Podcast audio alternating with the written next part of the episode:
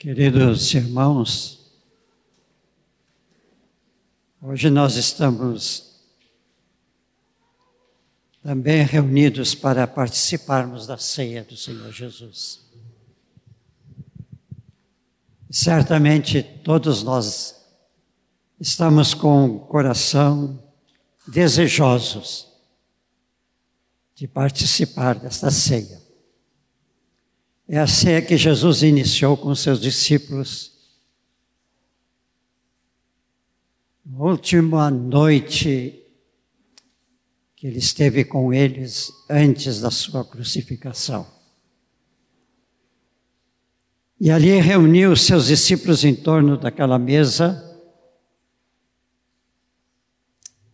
E em um dado momento ele disse: Tomai, comei, este é o meu corpo. E a seguir ele tomou um cálice, e tendo dado graças, deu aos discípulos, dizendo: Bebei dele todos, porque isso é o meu sangue, o sangue da nova aliança, derramado em favor de muitos para a remissão de pecados. Queridos irmãos, vamos nos colocar dentro desse texto e vamos sentir, em primeiro lugar, que nós temos uma aliança com o Senhor Jesus. Ele disse o sangue da aliança, derramado por muitos, em favor de muitos, incluímos-nos como os muitos. Um dia, certamente, nós estaremos na glória eterna e nós veremos que os últimos E os muitos não somos nós somente aqui, mas é uma multidão incontável de pessoas que estarão diante do Senhor Jesus para com Ele comer seu pão e do seu cálice porque ele disse que só comeria na glória eterna. Com a afirmação de Jesus, que ele ia derramar o seu sangue para a remissão dos pecados.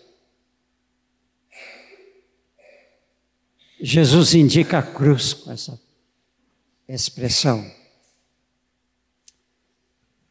uma pergunta pode ser feita. Jesus sabia ao longo da sua vida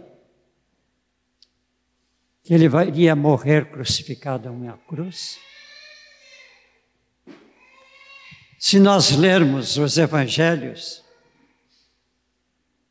nós vamos saber desde cedo. Jesus estava consciente deste fato. Durante todo o seu ministério,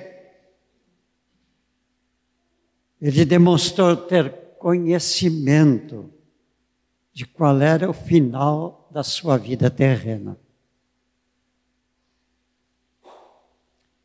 Essa cruz era, um, é, era e é um ponto importante no processo que Deus Pai estabeleceu para poder reunir no seu reino essa multidão de pessoas que aceitaram o sacrifício de Cristo na cruz. Jesus tinha o pleno conhecimento do que ia ocorrer com ele porque ele sempre caminhou em direção à cruz. Ele possuía uma absoluta certeza de que a sua morte seria em um madeiro, pois o Pai assim já estabelecera. No início do seu ministério, ele foi convidado para um casamento. E nesse casamento, ele levou os seus discípulos, recém-iniciantes da carreira que iam correr ao seu lado, e ali também estava sua mãe. Durante esta festa, faltou o vinho. E a sua mãe, preocupada com isto, o notificou deste fato. Ele respondeu para sua mãe: Ainda não é chegada a minha hora. Ele estava naquele momento consciente de que tudo que o Pai determinara iria ocorrer. Mas não era naquele momento, naquela ceia. Num outro momento especial, uma outra pergunta foi feita. E ele se defendendo, porque essa pergunta, essa pergunta eram daqueles que não estavam crendo nele, para defender a sua vida e o seu ministério, ele disse: sua resposta. E o texto diz logo em seguida: ninguém o prendeu, porque não era ainda chegada a sua hora. Em Mateus 16, 13, está escrito que quando Jesus reuniu os seus discípulos e fez uma pergunta, que dizem vocês sobre a minha pessoa? Um dos discípulos, Pedro, disse: Tu és o Cristo, o Filho do Deus vivo. Tomemos esta informação e vamos ver no final deste texto, no versículo 21, dizendo: Desde este tempo começou Jesus Cristo a mostrar aos seus discípulos que lhe, que lhe era necessário seguir para Jerusalém e sofrer muitas coisas dos anciãos, dos principais sacerdotes, dos escribas, ser morto e ressuscitado no terceiro dia. Em verdade, disse Jesus, vos digo que alguns há de que aqui se encontram que de maneira nenhuma passarão pela morte até que vejam vir o Filho de Deus no seu reino. O Filho do homem no seu reino. O pensamento de Jesus sempre esteve voltado para o reino e para a cruz. Para que o reino fosse instituído no mundo era necessário que houvesse uma cruz. No Evangelho de João, capítulo 10, versículo 17 e 18, ainda há uma outra afirmação de Jesus. Ele disse: Por isso o Pai me ama, porque eu dou a minha vida para a reassumir. Ninguém a tira de mim. Pelo contrário, eu espontaneamente a dou. Tenho autoridade para entregar e também para reavê-la.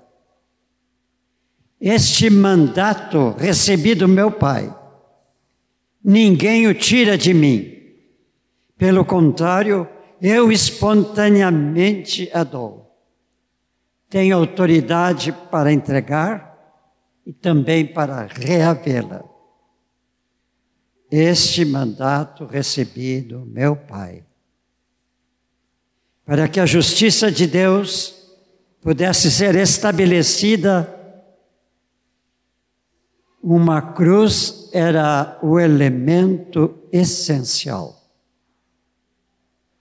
Mas antes da justiça divina se encontra o amor e a santidade de Deus.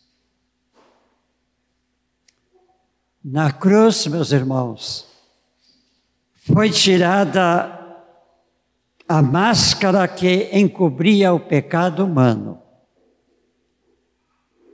revelando totalmente. Na cruz, o nosso pecado foi revelado inteiramente.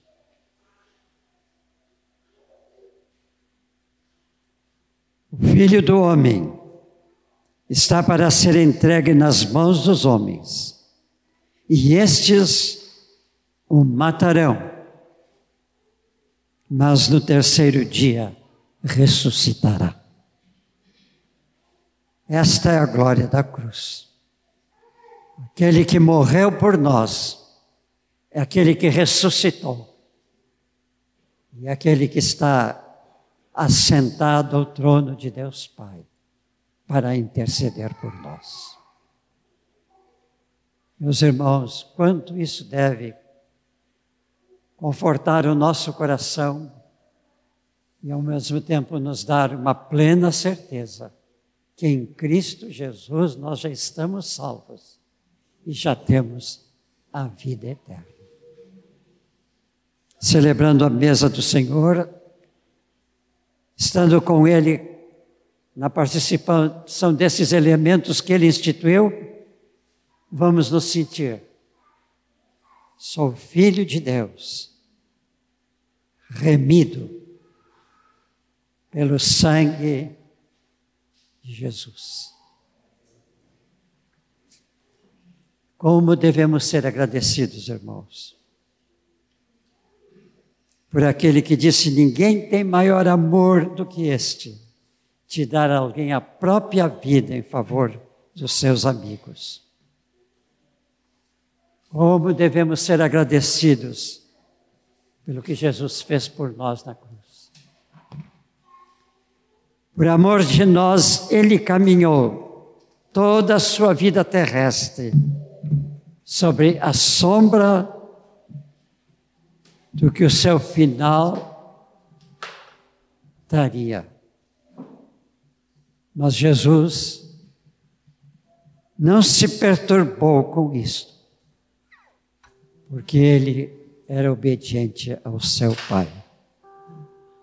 Ele nunca procurou fugir daquilo que o esperava. Hoje, nesse momento em que vamos comer e beber do cálice, vamos dizer a Ele. E esta palavra que nós vamos dizer, eu convido os irmãos para nós dizermos de pé. Os irmãos vão dizer comigo. E depois nós vamos orar ao Senhor num cântico, que vai, que vai nos dizer neste cântico algo muito importante para o nosso Deus e Pai. Vamos dizer, nós te amamos, Jesus. Sabemos o quanto tu sofreste por nós. Como prova da gratidão por tudo que fizeste por nós. Como prova da gratidão por tudo que fizeste por nós. Juntos aqui vamos fazer esta promessa. Juntos aqui vamos Serei Jesus, serei fiel. Serei fiel, precioso Jesus serei fiel. uma vitória a correr, uma vitória alcançar. Cada dia em meu viver serei fiel. Serei fiel. Precioso Jesus, serei fiel. Serei fiel, precioso Jesus, serei fiel.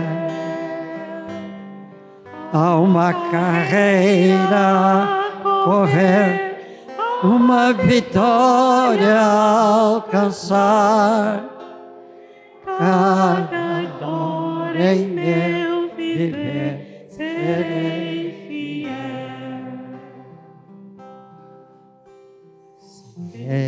fiel, precioso Jesus, serei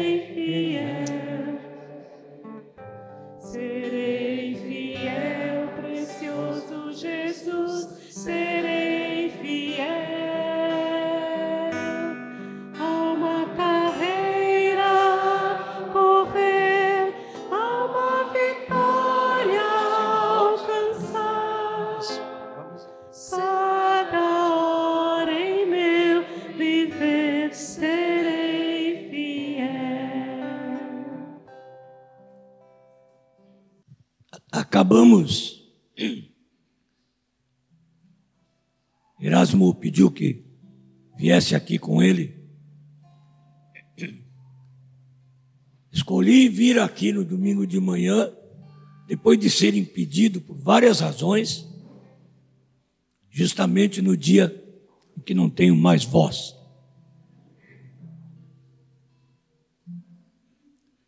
Acabamos de cantar a nossa fidelidade para com o Senhor.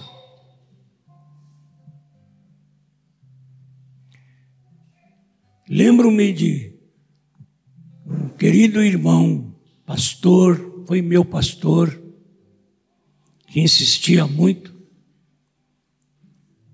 nesta palavra. Cada um de nós se encontre fiel quando o Senhor o procurar.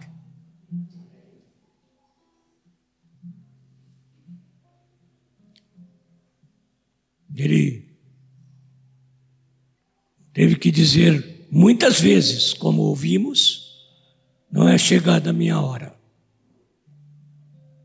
Mas quando ainda não era chegada a sua hora, ele já podia antecipar que ela haveria de chegar, porque era fiel. Porque ele era fiel. E se nós somos infiéis, ele permanece fiel. Ontem lia uma palavra que há tempos atrás me era tão difícil de ler, mas dessa vez não foi. Seja Deus verdadeiro e todo homem mentiroso. Disse assim: o Senhor não deseja que nós sejamos mentirosos, mas é que em relação à verdade de Deus, nós todos parecemos tão frágeis, tão pequenos, tão insubmissos, que Deus se torna assim, Ele sempre verdadeiro,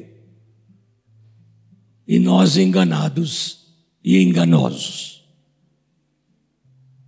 Deus é fiel, mas Ele tem colocado, pelo poder do Espírito Santo, a possibilidade de superarmos o nosso engano, a nossa infidelidade, a nossa fraqueza, o nosso pecado.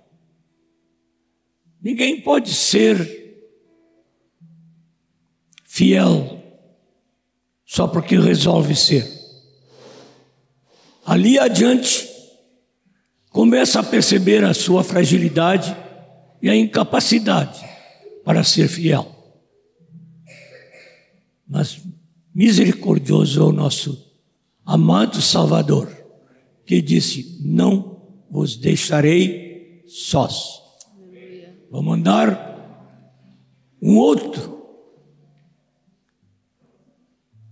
no mesmo espírito, um outro no mesmo espírito, o próprio espírito, que além de consolador, é o fortalecedor, aquele em quem nós nos arrimamos para poder cantar. Serei fiel, precioso Jesus. Por nós mesmos, não, mas pelo Senhor ele mesmo abriu essa porta para a nossa fidelidade. Que bom estarmos aqui. Obrigado, Erasmo, por me honrar com o convite. Erasmo disse para presidir. O presidente realmente já estava aqui antes de qualquer um de nós chegar. Ele é o nosso presidente. Mas às vezes nós falamos de presidir a ceia por uma questão de honrar o companheiro. Senhor, recebe nossa vida na tua presença e com a ousadia da nossa promessa de que vamos ser fiéis. Oh, na tua palavra aprendemos, Senhor, não só que nós somos teus cooperadores, mas que tu também cooperas com a igreja. Que tu operas junto com a igreja. E nós confiamos que estás operando em nós. E usarás da nossa participação nesta bendita mesa para realizares em nós e depois também através de nós o teu santo bendito propósito de salvação e glória. Muito obrigado, Senhor. Que Jesus em nós é a certeza da glória. Amém. Senhor, este pão tu já abençoaste, como também o vinho deste cálice e de tudo aqui sobre a mesa, Senhor. Nós te agradecemos porque podemos participar do corpo de Cristo e do sangue do nosso Senhor Jesus Cristo. Agradecemos este privilégio excepcional, grande, de sermos alimentados pela pessoa de Jesus. A Ti nós damos toda a honra, toda a glória e todo o louvor. Serve-te do pão, meu irmão. Amém. Os irmãos, se podem sentar. Eu convido os irmãos que estão aptos para servir os elementos.